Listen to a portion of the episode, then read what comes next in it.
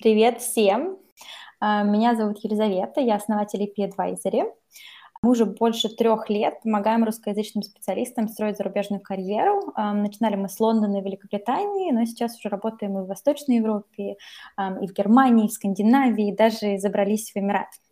А, каждый день мы работаем с очень амбициозными, смелыми клиентами, и поэтому мы бы очень хотели э, рассказать вам о том, как они меняют карьеры, компании, страны.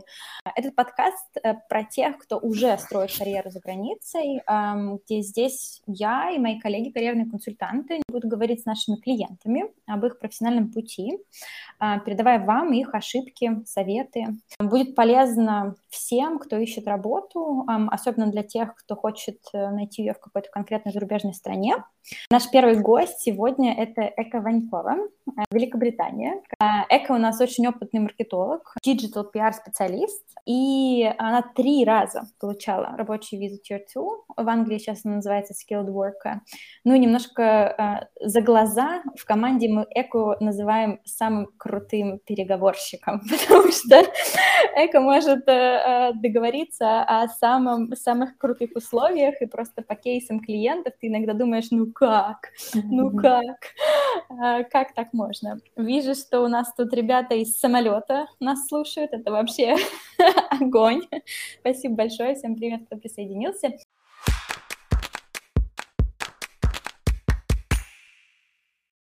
Эко, привет. Привет, спасибо за introduction. Вот, э, я очень рада сегодня здесь э, быть. Хорошо. Э, Эк, ну давай, наверное, начнем немножко про тебя. Mm-hmm. Откуда ты вообще родом, как давно переехала в Англию? Я сегодня слушала очень интересный подкаст, и его начал Стивен с вопроса, есть ли что-то, что нам нужно знать с точки зрения контек- контекста и твоего бэкграунда для этой беседы? Моя история, она очень эм, обычная, да, я из эм, не какой-то там особенной э, семьи, я из небольшого города в России, я родилась э, в Южкороле, это столица республики Мариэл. Э, затем я переехала в Москву в 16 лет и потом уже в Великобританию, когда мне было 20.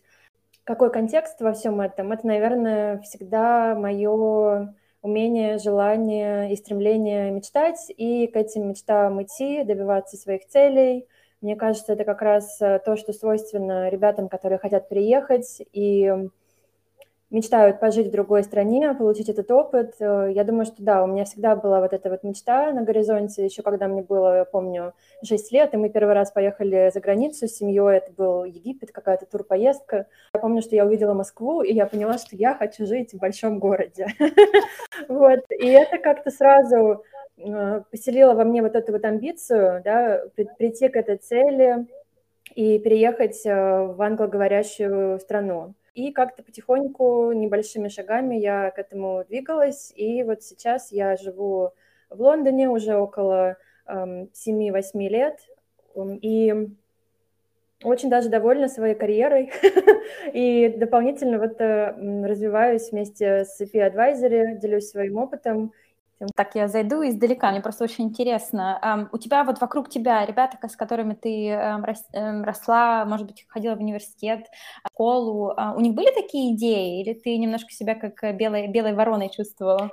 Я думаю, что это очень крутой вопрос, Лиза. Если честно, я сама над ним очень часто думаю, особенно когда вот uh, у друзей начинают рождаться uh, дети, да, и, и ты сам начинаешь задумываться над тем, как воспитать ребенка, да, как вообще какие-то вот правильные цели, ценности, да, привить. Эм, вот откуда же эта вот амбиция идет? Да, конечно, это от самого человека, и всегда, наверное, это во мне было, эм, с детства, от природы, не знаю. Но вторая большая часть – это, конечно, окружение. И я вот буквально вчера об этом думала, о том, что я со всеми своими подругами из школы, с одноклассницами до сих пор на связи, и мы живем в разных странах, эм, в разных городах, да, и у нас у всех очень интересные пути, куда мы шли, куда мы пришли и так далее, да. И, наверное, большущее влияние играет окружение, просто огромнейшее. Я думаю, особенно когда эм, мы подростки, мы всегда смотрим на то, чем занимаются наши друзья, куда они стремятся. И у нас просто была супер амбиция стать у всего класса, да, супер успешными. в карьере, добиться многого. И вот как-то мы вместе очень были компетитив по отношению друг к другу. И я помню, что все эти олимпиады по английскому языку, да, мы просто друг с другом даже соревновались как бы по-доброму. И у нас из класса поступили в МГУ и в МГИМО около 10 человек из 27, причем поступили на бюджет. То есть мы просто были настолько obsessed uh, with um, success, это просто какой-то капец. Я помню, я приходила домой, и моя мама, она как бы даже вообще видела, что я все время в своей комнате и учу английский. Я помню, что я сижу и слушаю эту сказку про Питера Пэна, блин. Я не понимаю там ни одного слова, какая-то Венди там куда-то летит, и я должна сделать транскрипт этой речи на английском. А мне там типа 9 или 10 класс, я готовлюсь к ЕГЭ, чтобы поступать в Москву или в Питер или в Казань. И мама вот так ходит вокруг меня, а у меня эта пластинка туда-сюда. Я слушаю, знаешь, два часа с 9 вечера и записываю эти слова – и вот так было каждый день. Представляли, правильно? Это твоя инициатива да, была? Нет, я думаю, что это как раз к вопросу окружения и своей мотивации. У меня прям вот меня перло, я хотела на бюджет поступить, чтобы потом еще выбирать, и чтобы просто там все офигели от того, что я там первая из школы поступила в МГИМО на бюджет. Mm-hmm. Меня просто вот э, рвало на части от этого. А, вот. И окружение – большущая вещь. Поэтому я думаю, так классно, что в AP Advisory мы тоже думаем про то, чтобы у нас было комьюнити, да, чтобы мы все общались, потому что это такой заряд энергии. И Конечно. даже вот с нашими консультантами в нашей команде, когда у нас э, групповые созвоны, я просто потом хожу и думаю, блин, какие все крутые, у всех такие интересные истории, и это очень-очень важно, я прям согласна. А в Англию как ты попала? Расскажи, как вот э, как, как прошел вот МГИМО да, до Англии этот путь? Тут тоже было непросто все, вот, э, эм, не было какого-то там спланированного такого хода мыслей, как-то все было спонтанно, и э, было просто огромнейшее желание учиться где-то э, в другой стране на магистратуре, вот, просто хотя бы попробовать. В общем, все как обычно, эм, какой-то research, пообщалась с ребятами, вот, и у нас из МГИМО многие тогда поступали в разные страны пытались поступить, вот. И мне, конечно, очень помогла семья, да, что они мне выделили на это бюджет. И я помню, что я выбрала университет Дарма. По какому принципу я его выбрала, это, конечно, отдельный вопрос.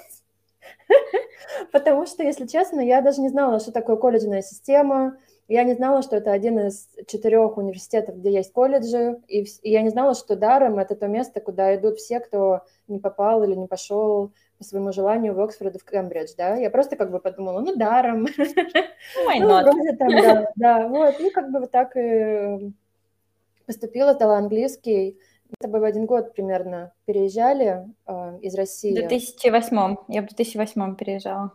Да, я, по-моему, так же. Да, тогда это еще не было так супер популярно. Была неизвестность чуть-чуть такая была, да. А ты до этого была в Англии или первый раз ехала? Я, как обычно, один раз только была в Англии на 2-3 недели, но я поняла, что вот Лондон — это тот город, где я вообще супер счастлива. The, the, the capital of Great Britain. Лет было примерно. Извини, такой не женский вопрос, конечно, но хотя бы... Нормальный вопрос. Давай. Мне скоро 30. Мне, когда я переезжала, было 20. Вот. 20. Да, да. То есть я закончила бакалавриат, да потому что я тоже переезжала в 19. Мы дети были, ну согласись, ну, то есть да. мы куда-то куда пофигачили одни, без родителей, без друзей, у меня никого не было. Я помню, у меня на, на, на моем этаже, в моей, в моей как бы комнате, ну вот в этих пяти комнатах у меня жил э, южноафриканец, э, пакистанец, англичанин и итальянка. И они меня все называли Mother Russia. Вот каждый, как, как постоянно, ей, Mother привет! У меня никого не было, у меня даже русскоговорящих не было вокруг вообще никого. То есть это такой пуф, сразу э, в, в язык, э, и поэтому это круто. И, и я считаю, что да, конечно, наверное, тоже сложно и в взрослом возрасте переезжать, может быть, даже еще сложнее, но не нужно обесценивать опыт э, ребят, которые приезжают на бакалавриат магистратуру, вообще ничего не понимая, и пытаются как-то как выжить. У тебя был какой-нибудь момент, когда ты помнишь, что было прям вот хреново тебе?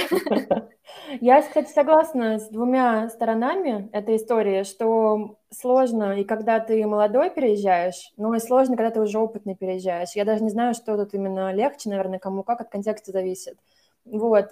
Когда я переезжала, мне тоже было 20, Есть такой большущий, большущий момент, и я не поняла, когда я приехала сразу, я не понимала, что со мной происходит, потому что происходило что-то, вроде как я всем наслаждалась, я была жутко рада, я помню, я фоткала эту зеленую траву в декабре, знаешь, когда все ходят, э, там снег немножко валился, все иностранцы и британцы выбегали на улицу в шапках, а там типа снега один миллиметр. Вот это я и помню. у нас отменялись все занятия да, в этот момент. Да. Это, и я просто стояла, думала, я из Мурманска родом, я такая, ребята, вы что, метель ходили в школу? Какой, какой отмен занятий? Да, но что-то, что-то точно происходило, и я не понимала, какие-то были метаморфозы, хотя я очень хотела жить в Англии, учиться, да, то есть я прям к этому стремилась.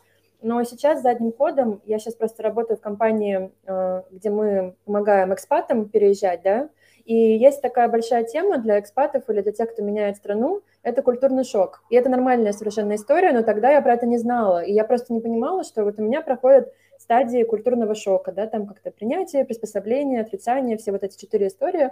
Вот, это точно было, но потому что мне было 20 лет, я вообще как бы особо не парилась по жизни. Я просто такая, типа, ну как-то странно я себя чувствую, как-то мне хочется ну больше посидеть в этой коморке, в этом эм, общежитии, да, называемым колледжем модно. А как потом в Лондон приехала? Даром был очень классный, потому что он был настолько маленький и сказочно выглядящий. Там у нас был и собор классный под охраной ЮНЕСКО, и э, был замок, где снимали Гарри Поттера. Это очень красивый такой городок потрясающий, но он настолько для меня был тесный, что как бы там такие варианты были, либо ты занимаешься спортом, а тогда я не занималась спортом особо, либо ты очень много пьешь э, в пабе, там в этом местном, в колледже, либо ты ботанишь. Вот как получается, что к концу учебы я помню, что я точно поняла, что мне нужно э, стремиться в большой город, потому что я понимала, что работу с визой мне будет проще найти в Лондоне. Все-таки на севере там не так много возможностей по спонсорству. Я очень долго искала э, стажировку, и я ходила на все возможные эти карьерные клубы в университете, и они просто были не, не супер полезны, скажем мягко. Вот. Э, как там писать CV, все вот эти вот мастер-классы, да, вот когда ты заканчиваешь учебу, как-то вот так. Я в итоге самая первая свинтила со всего курса. Я помню, у нас было около 100 человек на магистратуре. И все как бы думали, вот, сейчас в сентябре сделаем э, свою диссертацию, сдадим, и будем дальше искать работу. Но я-то понимала, что у меня заканчивается рабочая виза в следующем январе. Тогда было всего полгода на поиск работы. Mm. И я помню, что я первая собрала чемодан. Еще в июле приехала на эту стажировку, вообще найденную каким-то чудесным образом. Первая работа у меня была такая интересная в том плане, что она больше была связана с soft skills, и э, как стажер у меня была такая возможность, это была небольшая компания, но там были немножко разные отделы, и я смогла себя попробовать и в ивент-менеджменте, и в аккаунт-менеджменте. Я попробовала себя везде на этой первой работе, и так вот и вышла как раз э, в маркетинг. И потом у тебя начала развиваться карьера в маркетинге, и она так немножко перелилась э, в campaigns, в digital PR. Мне кажется, не да. все вообще понимают, как это все работает. Можешь немножко про карьерный путь свой рассказать? Вот история с маркетингом такая очень эм, прикольная для...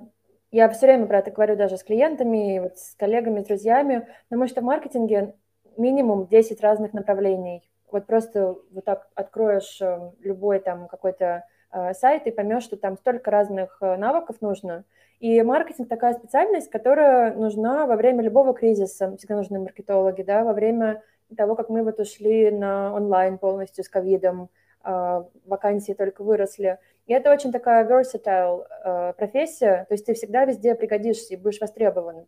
Но нужно понимать, что пока ты не попробуешь разные э, аспекты маркетинга, ты не поймешь, чего ты сам хочешь и в чем ты лучше всего.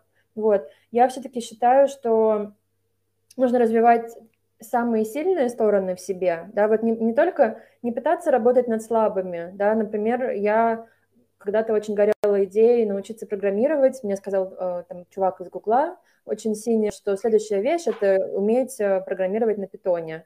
И я купила эту книженцию, она лежала у меня полгода у кровати. Нифига себе. За карантин я переделала все. шахматы, вязание, готовка, да цветочки, да, все. Но этот питон просто вот невозможно. И я поняла, что нет, давайте будем заниматься сильными нашими сторонами, поэтому мы так пытаемся клиентов получше узнать на консультациях, чтобы их сильные стороны подсветить, потому что тогда карьера в гору сразу идет, если использовать свои сильные стороны. Конечно, вот. Да. И какая история с digital um, пиаром? Я пробовала и ивенты, и email-маркетинг, да, и какой-то там копирайтинг у меня был тоже. Но я понимаю, что меня больше всего драйвит, это какой-то результат, performance, какие-то показатели. Я очень как-то, вот у меня такой бэкграунд, наверное, российский, что я очень uh, results driven, и мне ну, нравится приносить результат, показывать какой-то импакт, uh, и это такая большая культурная особенность, мы тоже про это говорим много с клиентами по сравнению с местными uh, кандидатами иногда, да, насколько мы driven на результат, вот. Но в digital PR это такая история, когда ты получаешь публикации, или ссылки на сайт свой от э, журналистов.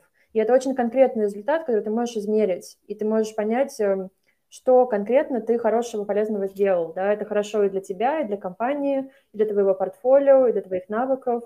И для меня Digital PR – это такой стык на, э, между креативом, чем-то очень творческим, потому что ты должен интересно рассказать, используя навыки сторителлинга, про какой-то, возможно, не самый классный и веселый продукт, типа страхования. Вот сейчас я работаю в страховке и финансах, это не самое такое, да, секси э, mm-hmm. дело. Вот, но нужно использовать творческие навыки, чтобы журналистов зацепить этой историей, а потом ты видишь ссылку, да, ты видишь результат. Я ссылку, вот этот backlink из эм, какого-то классного издания, вот из uh, Forbes про нас написал, на Daily Mail, на BBC у английский, меня Английский Forbes, да, говорим про английские СМИ. Угу. Да, Телеграф про нас uh, пишет сейчас про... И когда я получаю ссылку, я помню даже в Compare the Market, когда я была, я вижу, что мне пришел имейл, и мы получили там какую-то классную публикацию, и у меня просто такой танец победы, я вот делаю вот просто вот такого краба по всему залу, и у меня идет просто такое крутое uh, такие крутые эмоции, что я это смогла сделать, вот они отказывали, они мне не отвечали, а я сделала, да, вот такой драйв просто, я думаю, это же надо еще всем написать и рассказать, как круто. Великая плюшка работы маркетологом – это то, что ты постоянно в движении, это никогда не скучно, у меня все дни супер разные, и я даже вот ухожу, ухожу на выходные, и в понедельник – я там просто думаю, блин, что там поменялось в Google Аналитике, куда мы пошли с этим контентом, а вот с этим. Знаешь, в Великобритании, так как рабочая виза, а, она привязана к работодателю, пять лет нужно проработать э, на рабочей визе, чтобы получить ПМЖ да, в Великобритании. Mm-hmm. Очень много людей, которые получают рабочие визы в Великобритании, а, боятся менять работу. И в какой-то момент это становится какой-то вот прям тюрьмой. Типа вот ты там в календаре себе вычеркиваешь дни, сколько у тебя осталось до своей пятилетки, пятилетка такая, знаешь, чтобы, э, чтобы эм, не потерять эту визу, получить ПМЖ. Ты три раза меняла рабочие визы. Вот поделись, пожалуйста, как это, как это не бояться? Я думаю, что это опять же вопрос эм, энтузиазма, наверное, да? Особенно, когда вот ты приезжаешь, тебе там 23 года, и ты как бы такой энергичный, да, все так у тебя классно, и ты не боишься, как-то нет этого страха, я не знаю. Я, во-первых, всегда понимала, что Москва все-таки очень классный город для жизни, да, или там Питер, или Россия. Я никогда не была против того, чтобы вернуться. Не боялась, да? Нет, вдруг когда-то все-таки я... Почему бы нет, да? Это очень классный город для жизни. Я горжусь тем, что я из России, и для меня это не какой-то там эм, трабл, да, что-то вдруг э, вернуться. Просто я понимаю, что по карьере, как маркетологу, мне интереснее всего профессионально находиться именно э, в Великобритании, вот, да, развиваться здесь, потому что здесь, конечно, сильный маркетинг э, и такие классные есть возможности для развития. Вот, но у меня не было такой прям панацеи, что вот э, если я... Знаешь, там, кстати, это вернусь... очень важно. Это очень важно, потому что да. я знаю, что у меня были клиенты, которых страх вернуться, он прям оцепеняющий был вот mm-hmm. такой вот такой, который и он очень к сожалению, очень сильно виден и во время собеседования, и во время общения человека. И получается, что вот человек не а, в таком, а, не как бы из места силы э, ходит на собеседование, ищет работу, а он да. больше в испуге находится постоянно. И, к сожалению, пока вот это вот, вот это не отпустить и не понять, что, слушайте, у меня были кейсы, когда клиенту одновременно предлагали и в Лондоне, и в Москве, и выбирал Москву, потому что был да. намного круче э, работа, и были, были интересные проекты, и это тоже окей. А, поэтому, да, очень интересно, что ты сказала про страх. В общем, у тебя его не было совершенно. Я думаю, что я просто прикинула, вот что самое худшее, что может случиться, если я не найду э, другой офер вдруг, да? Ну, я вернусь э, в Россию, ну, ну и что, как бы, в крайнем случае вернусь обратно. Как бы я это так вот э, не видела критично, Гибко, да? да? Mm-hmm. Как-то, да. Конечно, у меня была мечта и, и амбиция, и цель эм, быть здесь, жить здесь, э, находиться здесь. Я очень люблю Англию, мне здесь очень комфортно, я очень счастлива здесь, да. Вот. А, но если бы это не получилось, ну, как бы, ну и что, да. Я не определяю себя по своим там рабочим визам или работам. Да, мы же больше, чем работа, или мы больше, чем страна, мы как бы, ну, не только состоим из этих компонентов, как бы, вот. Но цель такая все равно была, и остаться в Великобритании, получить здесь э, ПМЖ, э, стать британцем. Для меня, наверное, было важно всегда развиваться и расти. Это вот тоже моя такая большущая ценность, куда-то двигаться. И если я понимала, что я немножко сжата в рамках какой-то компании, и некуда дальше стремиться, нет больше перспективы, и все превращается в какую-то рутину, и уже не так интересно становится, нет никакого развития, там нет бюджета на обучение, например, да, или что-то еще, чего я хочу, и я, ты и так уже на рабочей визе, ты уже в рамках, да, ты уже не можешь там из маркетолога стать юристом, условно говоря. Так да. ты еще и в компании не можешь развиваться. Тогда вообще смысл как бы этого всего прекрасного дела. И я понимала, что да, я рискую, но ставки высоки как бы, да, то есть если... если себя выбирала, да, во всем этом? Да. Я всегда старалась выбирать себя, если честно, потому что я понимала свою ценность, я понимала, адекватных я хочу зарплат или нет – сколько людям платят по рынку, а какие еще есть возможности, а куда еще можно пойти. И мне хотелось, наверное, самой себе просто доказать, что да, я могу, да, я знаю, как это сделать, да, мне сложно. И, блин, как бы мне хотелось, чтобы в те годы у меня была такая компания, как IP Advisory. Сколько я бы себе сэкономила просто шишек. Вот просто, ребята, о, если бы был IP Advisory тогда, это вообще просто... Я была бы сейчас, наверное, уже каким-то, не знаю, президентом. Окей.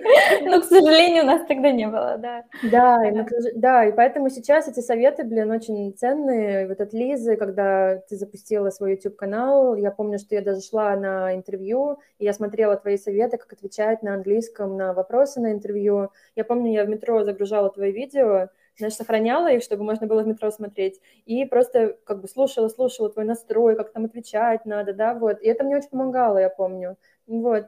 Ну и, конечно, мной всегда двигало желание развиваться. Как-то вот мне не хотелось. Я понимала, что у меня всего одна жизнь.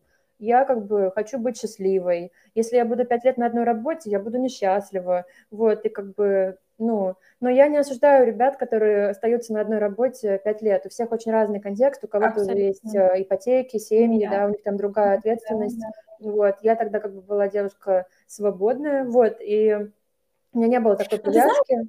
Но ты же в, в, любом случае, ты же э, предпринимала какие-то действия для того, чтобы добиться какого-то результата, нужно что-то делать. Ты там готовилась к собеседованию, делала research, понимала, как вообще все это работает, ходила на какие-то э, встречи, расширяла свой network. Это какие-то действия, которые там, может быть, там, каких-то эм, circumstances приведут к результату, каких-то нет, но, по крайней мере, э, ты действовал, и вот это вот, мне кажется, это отличительная черта наших клиентов. Они приходят все такие готовы делать. Там, наверное, есть там какой-то 7-5% э, людей, которые не хотят что-то делать, но в большинстве своем вот эта вот ответственность, типа я, должен делать, я знаю, для того, чтобы мне чего-то добиться, я должен что-то делать. Yeah помощью, с нашей помощью, это, конечно, намного легче, но это все равно действие со стороны клиента. Это ты, в принципе, э, ты это и делала. Хорошо. А, скажи, есть что-то, может быть, чтобы ты сама себе бы посоветовала себе пять лет назад, или, может быть, сделала по-другому с точки зрения твоей карьеры, как она развивалась? Ну, ты уже сказала, что ты бы э, э, EP Advisor использовала, это круто. А, а, что-то, а что-то еще, может быть, вот если бы ты сейчас перед тобой бы стояла ты пять лет назад, что ты сказала, Эки? Блин, ну какой крутой вопрос, Лиза. Что бы я себе сказала, то... Я думаю, что ничего не бойся, все будет хорошо ты получишь свой паспорт, станешь британским, вот, э, эм, и все будет хорошо, да, что я думаю, что я бы себе еще сказала, и я себе тогда уже это говорила, что вот этот момент стрессовый, поиска работы, конечно, это стресс. И это не простая ситуация, это не то, что... Это выход из зоны комфорта. Ты себя пытаешься продать, описываешь свои лучшие стороны, тебе отказывают, да, по разным причинам, ты принимаешь на свой личный счет, да. Это все очень человечески связано с тем, что в твоей голове происходит, да, и мы часто тоже говорим, что поиск работы – это целая работа, да, сама по себе. Но я думаю, что очень важно понимать, что это временный момент в жизни, и проходит какое-то время, и эти вот э, сложные эмоции, они забываются. И я вот уже даже не помню, э, насколько это было сложно менять эту работу. Да? Это просто закончилось, и мы пошли дальше. Но это того стоило. То есть не нужно бояться рисковать и идти за своими желаниями, потому что потом как бы это делает тебя более счастливым, да, ты живешь свою жизнь. И я думаю, что, опять же, с поиском работы это про то, что только ты сам можешь этот путь пройти, да, только ты сам. То есть тебе могут помочь друзья, как-то там родители, твое окружение, э, школа, университет, но ты сам этот путь проходишь, то есть ты сам строишь свою жизнь, и это прекрасно. То есть ты выбираешь, делаешь этот выбор все равно.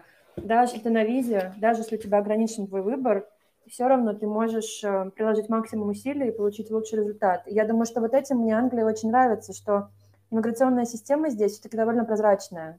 Вот ты зашел на сайт government, посмотрел, у кого есть лицензия, и пошел фигачить, э, подаваться правильно, начитал CP Advisory советов и пошел делать правильные действия.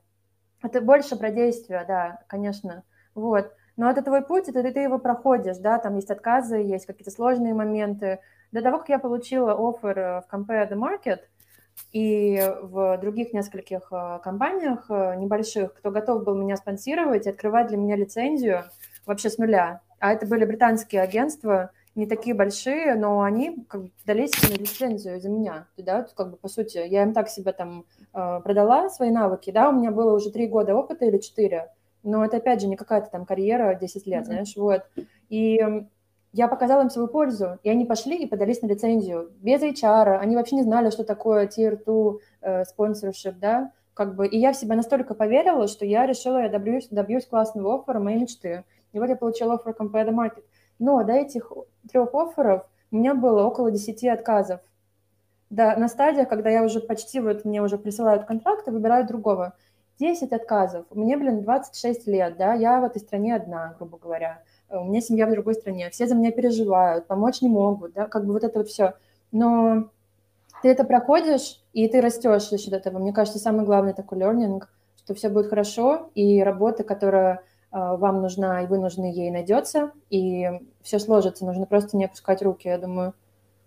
Вот. У меня, знаешь, как было иногда, когда люди пытаются поменять работу, mm-hmm. пытаются, пытаются, пытаются, у них не получается, а, но у них есть уже очень давно, оказывается, в голове идея а, открыть бизнес, и они начинают пробовать, и у них просто феноменально все идет сразу. И это тоже то есть это тоже какой-то путь, и, а, наверное, это про то, что надо слушать себя, а, доверять себе и пытаться, стараться, биться и в каком-то случае это может получиться именно так, как ты себе представляешь, но иногда можно допускать тот вариант, что может получиться совершенно не как ты себе это представляешь. Да, сто процентов. Мы не можем все контролировать, и мы не можем как бы принимать решения за других людей и так далее, да, мы только за себя отвечаем. И, конечно, еще к тому, что ты сказала, я бы добавила, важно сравниваться с реальностью, да. То есть если мы полгода подаемся на отказ, отказ, отказ, что-то точно мы делаем не так, да, нужно просто делать такой проверку. Check. Сто процентов, да, да. да. Потому что у меня вот эти отказы были, наверное, всего лишь э, где-то в течение двух-трех месяцев. Я очень много подавалась, мне нужна была виза, вот, э, но... Ну вот странно, это было бывает, полгода, что клиенты приходят, да, там, типа, я пытаюсь искать работу год, и вот реально же в какой-то момент нужно остановиться и понять, да, что да. не так, что, что я делаю не так, да. Поэтому мы всегда советуем э, вести стратегию, да, и делать учет своих усилий, чтобы ментали мы понимали, что, окей, мы подали за неделю на 50 вакансий, из них э, пришло 20 отказов. Почему? У нас что-то да. CV явно, да, в любом случае. Да, вот. Да. И мы всегда пытаемся... Или мы подаем на позицию, на которые мы совершенно не подходим, например. Да, или в компании, в которую мы не подходим по каким-то там другим критериям. Вот. И Поэтому это так важно отслеживать, чтобы не просто думать, я отправляю свои applications в пустоту, и вот никто меня не берет. Мы всегда хотим трекить, эм, сколько мы applications сделали, за какое время, кто написал, кто ответил, кто нет, кому написать еще, зачесить. Это супер Return on investment, ROI. Да, Этот да. Э, опытный маркетолог с вами разговаривает. Да. Окей. Хорошо. Поняла. А есть у тебя, может быть, какой-то совет? Потому что я считаю, что эко абсолютно феноменально в психологии работодателя, в понимании того, как э, вести переговоры во время получения оффера, как получать в полтора раза больше зарплату, чем э, изначально э, планировалось. Но и в том числе мне очень нравится, как ты выстраиваешь отношения со своим работодателем, вообще как бы как ты смотришь на свою карьеру и развитие себя в одной конкретной компании. У тебя есть какие-то советы, которые, может быть, ты могла бы дать ребятам, которые вот только-только где-то начали работать? Вот представь, там они вышли на новую работу, и у них есть 3-6 месяцев, очень важные первые 3-6 месяцев. А, как, как, что бы они могли сделать, чтобы чувствовать себя лучше а, в своей роли?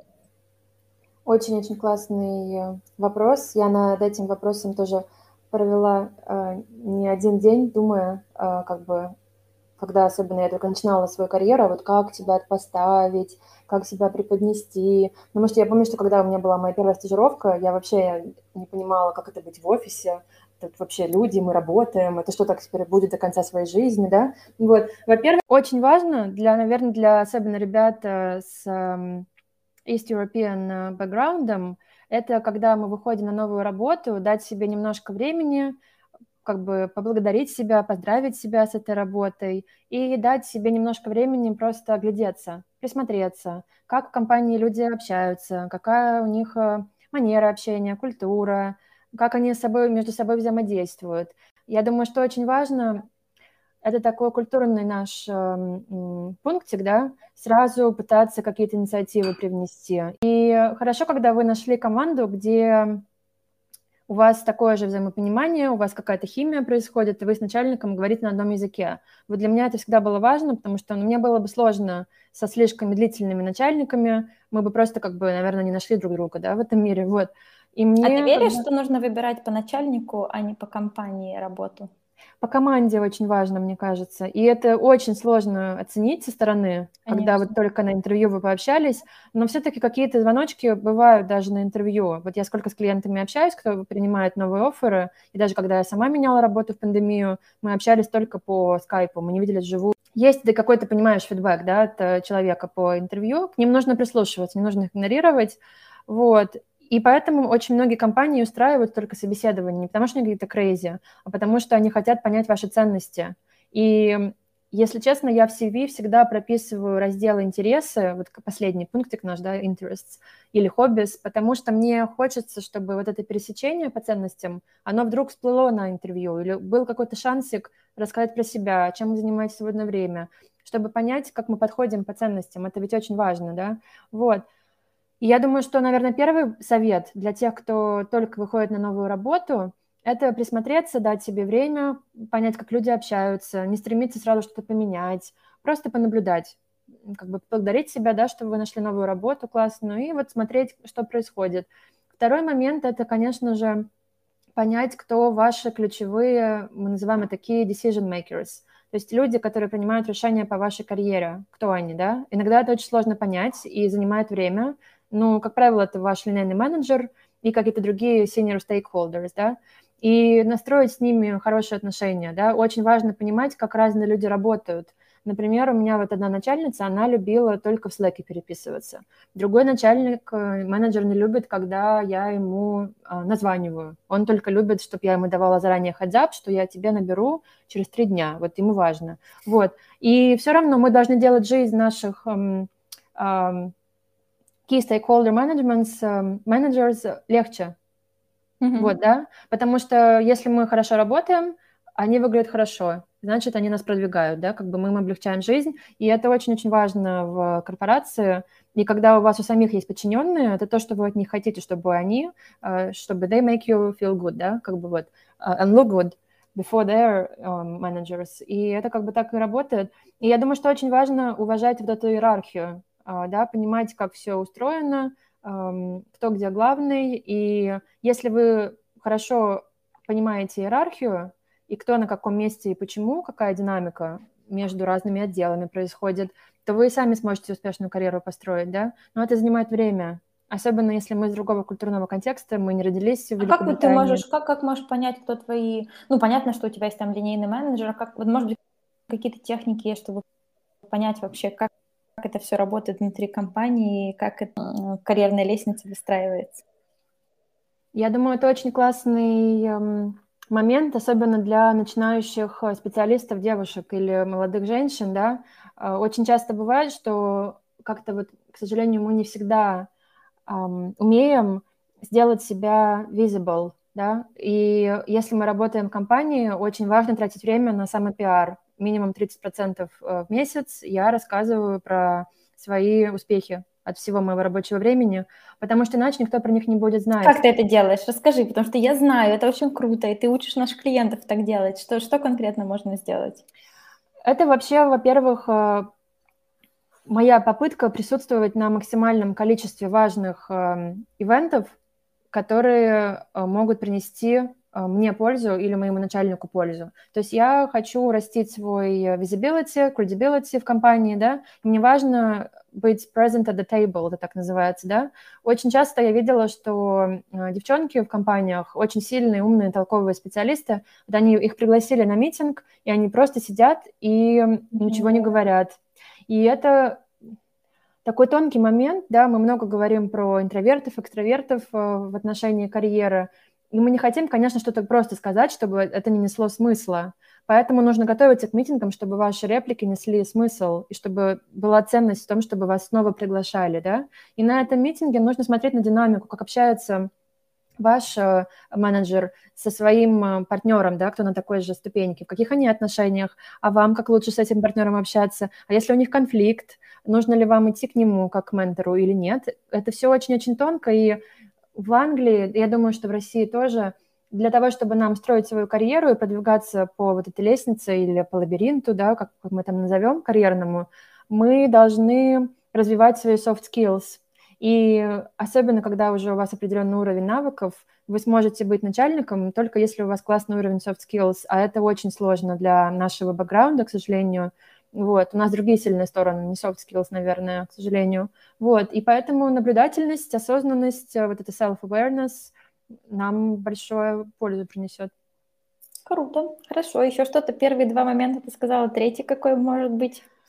Я думаю, что это поиск э, ментора обязательно. Э, может быть, не сразу, не в первые три месяца, но там, может быть, через шесть месяцев, да, поиск какой-то фигуры, которая воплотит в себе вашу карьерную мечту. Вот, например, э, есть такой стереотип, что в страховке в моей индустрии очень мало начальников э, женщин.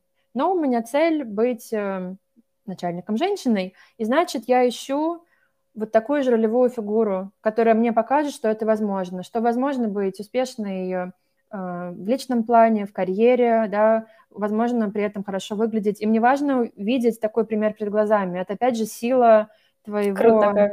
Угу. Насмотренность. Насмотренность, да. То есть те, кто тебя окружают, они на тебя влияют. И есть даже такая теория, что те книги, те люди и те знания, которыми вы сейчас себя окружаете, это будете вы через 2-3 года. То есть все, что вы в себя сейчас вкладываете, это будете вы, но через какое-то время. Поэтому так важно вот эту вот эм, flexibility и нейропластичность мозга развивать, да, вот этими новыми какими-то впечатлениями, новыми людьми полезными и важными для вас. Поэтому я всегда считаю, что важно найти ментора, и кто-то может вам отказать, кто-то согласится, кому-то тоже это интересно. И у меня они постоянно меняются, да, то есть с кем-то я работаю 6 месяцев, сейчас вот у меня новая женщина, очень классная, я очень рада, что мы с ней А ты как, просто пишешь э, «Здравствуйте, эм, э, я бы очень хотела быть вашим менти», или как, как это можно делать? Я понимаю, что есть в больших корпорациях это прям программы и Schemes, где там можно э, искать Не было ничего у нас. Нет, у нас этого не было, к сожалению, и у нас даже не было программы по diversity and inclusion, Vision в Compare the Market, что меня удивило. Вот, и я подумала, а почему бы как бы мне самой не начать такой conversation в компании? Вот, это такой большущий тренд, это важно для общества, и я как бы сама пошла и начала информацию э, пробивать, скажем так. Но я это дело все анализирую, да, все-таки я тоже трачу время человека, а, он тратит мое время даже, хотя он приносит мне пользу, все равно это как бы вложение времени для, для обеих сторон. Поэтому я смотрю по сторонам, либо это мой какой-нибудь прошлый босс, либо это люди, которые меня вдохновляют по своему, карьере, по своему контенту, по своей карьере, вот, а, и я сначала за ними наблюдаю, как бы насколько вообще мы пересекаемся в чем-то, и затем я пытаюсь с ними связаться удобным им способом, и как бы предлагаю, что эм, созвониться на какой-то предварительный звонок, просто очень коротко поговорить, не потрачу много вашего времени, сразу обозначаю свои ожидания, что это не будет чаще, чем там две недели, два раза в два месяца, например, да, чтобы mm-hmm. это было как-то очень сразу понятно. И как-то вот от этого мы идем, у нас есть какой-то план развития, что мы обсуждаем, какая-то адженда постоянно. Вот. И это Но опять ты как бы инициатор всего этого, да? То есть обычно ты там, у тебя есть какие-то да. топики, которые ты хочешь обсудить, может быть, какие-то советы, которые хочешь получить. Да, я помню, что даже в LinkedIn была такая фича, сейчас, может, тоже, по-моему, тоже есть, что напишите мне на тему карьеры, напишите мне да, на тему маркетинга. Да, и да, я подумала, да. как круто. И я помню, когда я искала работу, я писала на такие эм, сообщения, я сама писала людям очень проактивно, потому mm-hmm. что это было классно, да. Эх, круто. Хорошо. А, давай, наверное, а, теперь чуть-чуть поговорим про карьерное консультирование. Я могу сказать, что Эко у нас в команде просто, наверное, один из самых заряженных, энергичных э, э, консультантов, который бьет все рекорды по количеству полученных виз клиентам. Причем, знаете, что самое интересное, это типа э, к Эки приходит какая-то клиентка, причем в большинстве своем, на самом деле, девушки, ты, тебе кажется, ну вообще нереально получить визу. И Эка такая, ой, а у меня там еще одна клиентка визу получила, такой там типа два года опыта работы, э, человек, которому вообще не делают рабочие визы, а еще и за пределами с переездом, то есть не просто смена визы внутри, ты думаешь, как? И поэтому, конечно, мы все очень э, безумно э, э, любим Эку за такой, за такой драйв и то, как, насколько сильно она меняет жизни людей. Э, я, наверное, хочу тебя спросить э, такой вопрос. Вообще, ты в карьерном консультировании, э, как вообще ты решила или подумала о том, что тебе хотелось бы этим заниматься? И вообще, что для тебя карьерное консультирование?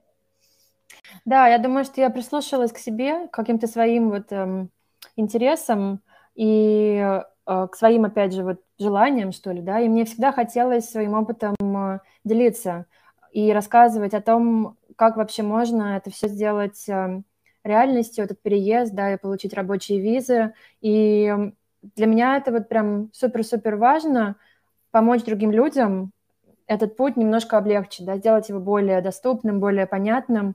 И это прям такая моя, ну, не миссия, что ли, но мне нравится помогать людям в этом смысле, потому что в свое время, когда я искала работу, мне очень многие протягивали руку помощи, да, и мне очень многие помогали. И вот Лиза тоже, ты мне давала советы, я помню как искать эм, работу и получать офер. И сейчас мне нравится, что я сама могу другим людям тоже помогать и подсказывать.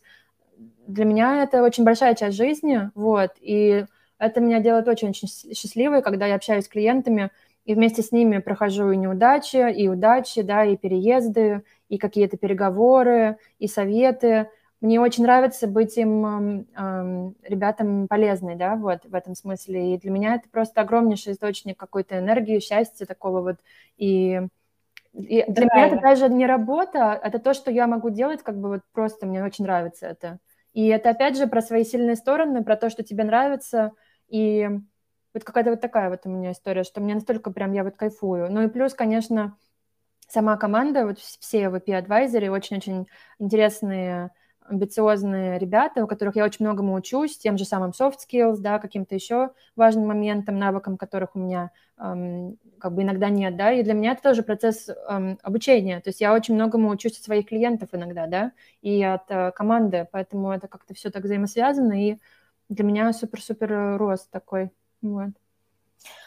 А скажи, есть какие-то, может быть, качества, которые объединяют, ну вот на данный момент ты чуть больше года занимаешься карьерным консультированием в VP, эм, какие-то качества, которые объединяют всех твоих клиентов, э, клиенток? Я думаю, что, наверное, это любопытство, вот, какое-то такое curiosity к жизни, желание чего-то нового. Еще, наверное, стремление, опять же, к обучению, что вот когда я у ребят спрашиваю, девчонок, чем им хотелось бы заниматься. Очень многие говорят, я хочу постоянно обучаться, учиться, да, поэтому мы идем в маркетинг, потому что это очень такая все время развивающаяся, гибкая. динамичная, mm-hmm. гибкая профессия, очень классная, и ты влияешь на продажи, на а, бренд, у тебя очень много зон ответственности, ты видишь результат, это просто, ну, дико круто, вот, а, очень классно. наверное, третий пункт – это амбициозность, я думаю, вот, но еще, конечно, резилиенс. Вот я думаю, что резилиенс и Стойкость. Стойкость, mm-hmm. да, отсутствие, отсутствие страха, что что-то не получится. Вот это, наверное, очень такой большущий компонент, потому что иногда, конечно, мы получаем отказы, это нормально, как бы это жизнь. Конечно. Вот, и так и должно быть. Мы же тоже выбираем какую-то классную компанию, также и нас выбирают. Это очень такой взаимный процесс, вот. Поэтому я думаю, что вот такой боевой настрой, всегда помогает. И все э, клиенты очень-очень э, разные, да, вот девушки, женщины, с которыми я работаю, все очень разные, но они все очень сильные по характеру, я всегда это думаю, потому что, конечно, не всем как бы находят в себе смелость переехать из другой страны или даже мечтать об этом, как бы, но это не просто кто-то другой любит, да, у кого-то другие интересы, это тоже окей. Но когда я вижу, что человек переехал и живет в другой стране, я знаю сразу, что это очень сильный, э, большущий, смелый. цветущий, смелый э, человек, и у меня это вызывает, вызывает огромное уважение, вот, и, конечно, желание помочь и найти работу.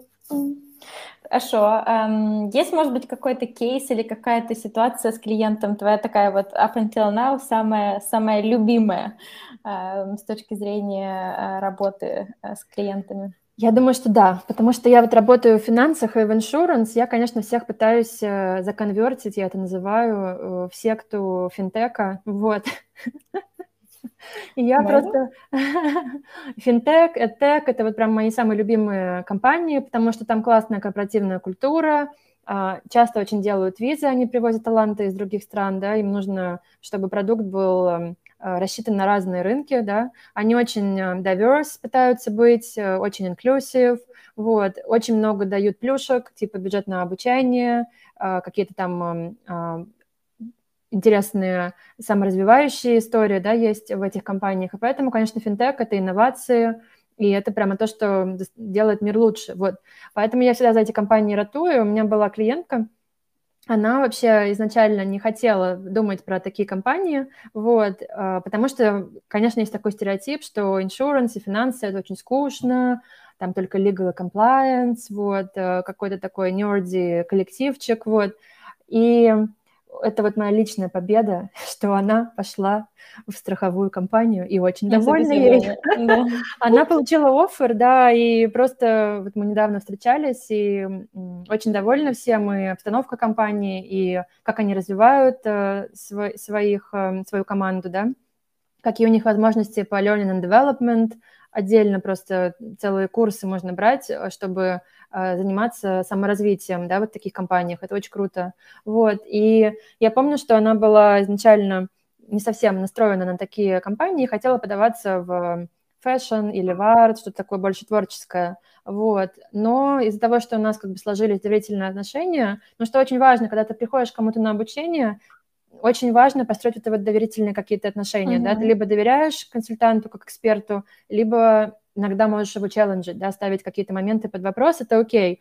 Но в целом очень здорово, когда человек открыт к новым советам, да, именно таким образом он научится чему-то новому, да, он вбивает, как бы вбирает в себя это как губка, и очень приятно, когда клиенты открыты к тебе, и они Э, доверяют твоим словам и твоему фидбэку. И вот с такими клиентами у нас всегда самый классный результат в плане виз и переездов.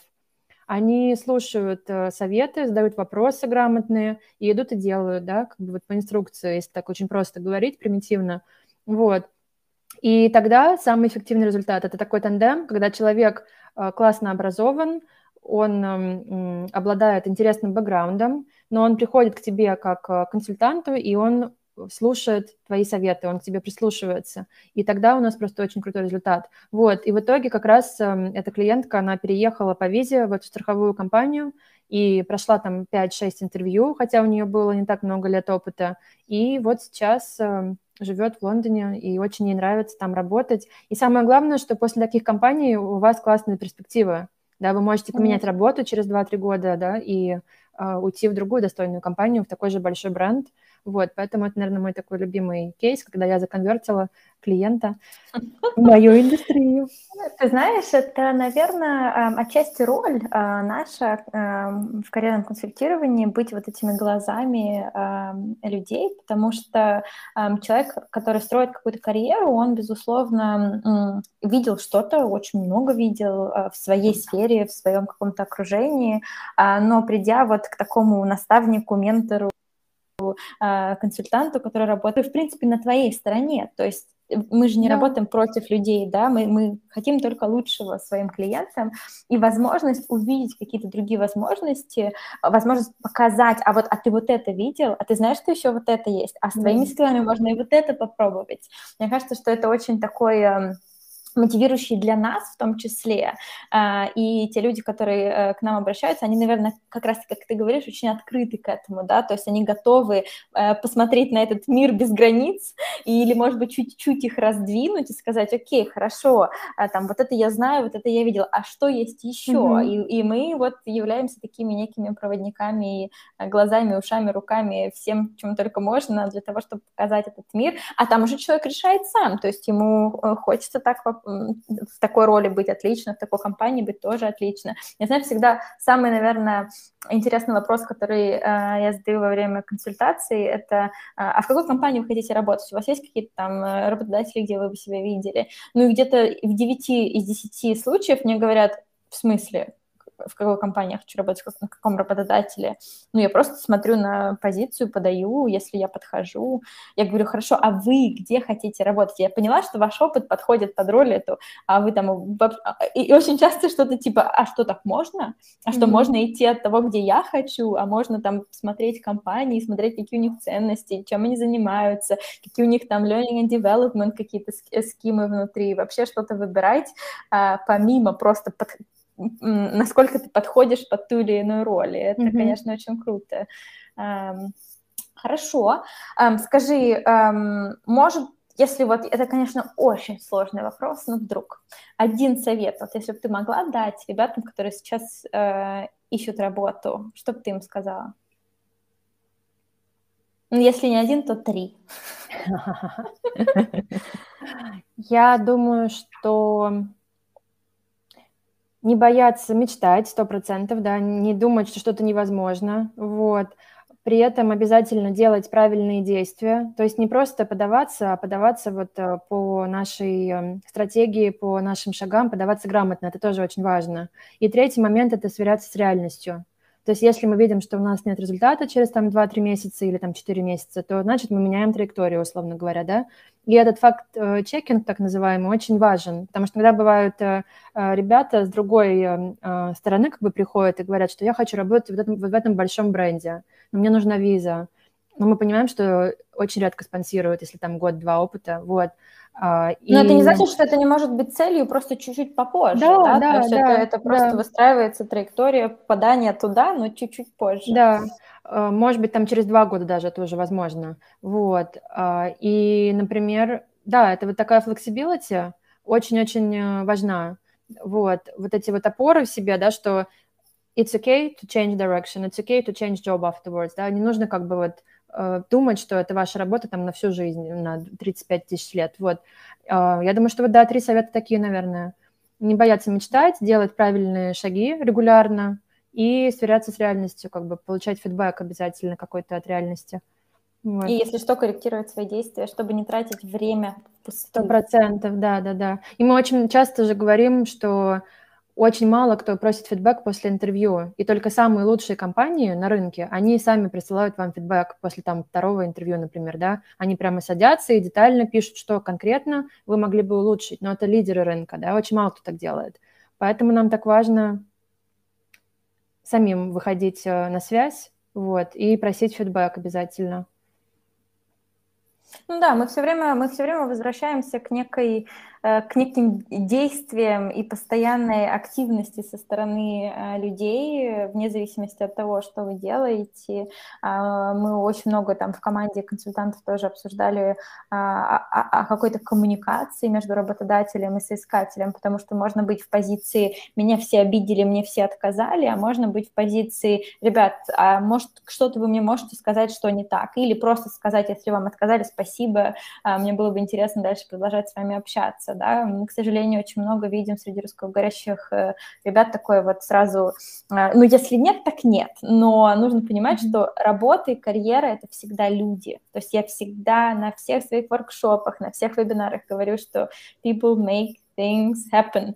И это только люди вам помогают во всем этом. И если вы изначально будете представление иметь о том, что нужно правильно общаться, корректно, профессионально. Это не значит, что нужно, э, не знаю, там, попу целовать всем, с кем вы общаетесь, абсолютно нет. Но быть вежливым, отвечать на имейл, mm-hmm. отвечать на сообщения. Да. Если вам кто-то предлагает работу в LinkedIn, и вы сейчас не заинтересованы, ну, напишите просто, эм, извините, мне сейчас неинтересно, давайте keep in touch. Я помню, у меня был случай, когда э, я еще работала рекрутером, я написала какой-то девушке, она мне не ответила в LinkedIn, э, а потом, типа, через пять лет она мне ответила на это сообщение, типа, эй, я сейчас ищу работу, эгей-гей. Я говорю, да я уже не занимаюсь рекрутментом, но вот приходите к нам на карьерное консультирование. Но это, конечно, какой-то этикет общения, этикет э, э, выстраивания отношений, и долгосрочного выстраивания отношений, понимания, что это не сейчас, вот, вот сейчас тебе отказали и там все козлы, а это то, что в дальнейшем ты с этими людьми где-то можешь в других сеттингах встретиться, в другой компании, этот человек может куда-то перейти.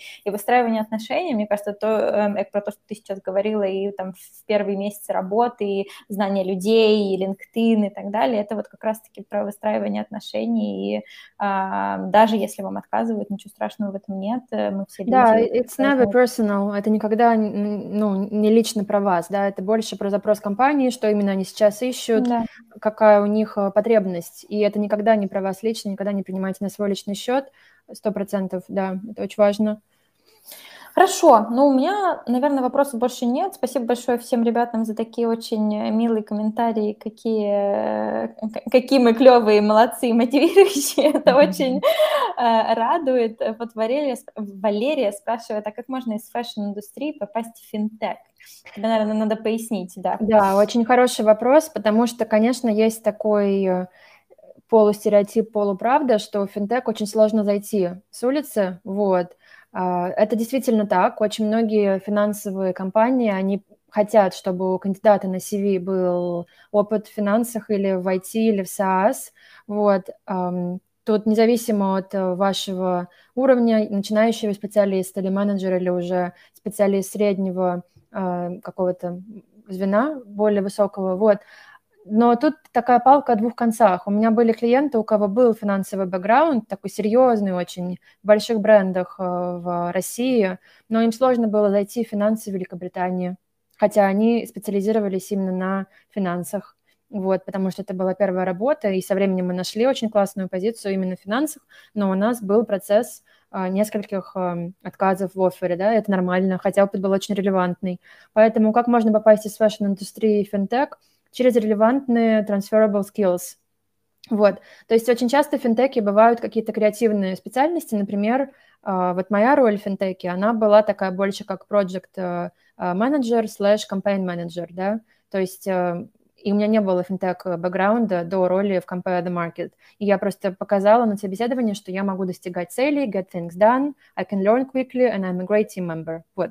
Transferable skills. То же самое в других э, финтех-компаниях есть э, в отделе маркетинга э, роли, связанные с контентом или с дизайном, или с каким-то разработкой visual language, да. Если у вас сильный дизайн skills из вашего fashion или арт бэкграунда, вы можете так их применять вот. Блин, это просто можно, можно отдельный подкаст сделать на то, как изначально невозможно, но потом все получилось. Просто, мне кажется, Том можно написать книгу про те кейсы, когда кажется, что вообще невозможно, а, а потом оказывается, что все возможно. Просто нужно правильно это делать. И не бояться, да. Да. Всем большое спасибо за участие, за вопросы, за поддержку нашего первого подкаста. Я уверена, что вы еще с Экой встретитесь в ближайшее время, когда она будет общаться со своими клиентами. Возможно, э, свой любимый кейс э, клиентки она тоже пригласит, и вы можете посмотреть, послушать ее. И если вдруг у вас есть какие-то вопросы, пишите нам в соцсетях, э, приходите работать с нами, мы будем вам помогать достигать ваших карьерных целей, какими бы сумасшедшими сумасшедшими и смелыми они не были, потому что мы верим в то, что это можно делать. Я хотела сказать ребятам, кто нас слушает, добавляйтесь к нам э, в соцсети. Мы всегда очень любим э, пообщаться, что-то подсказать, помочь э, в LinkedIn,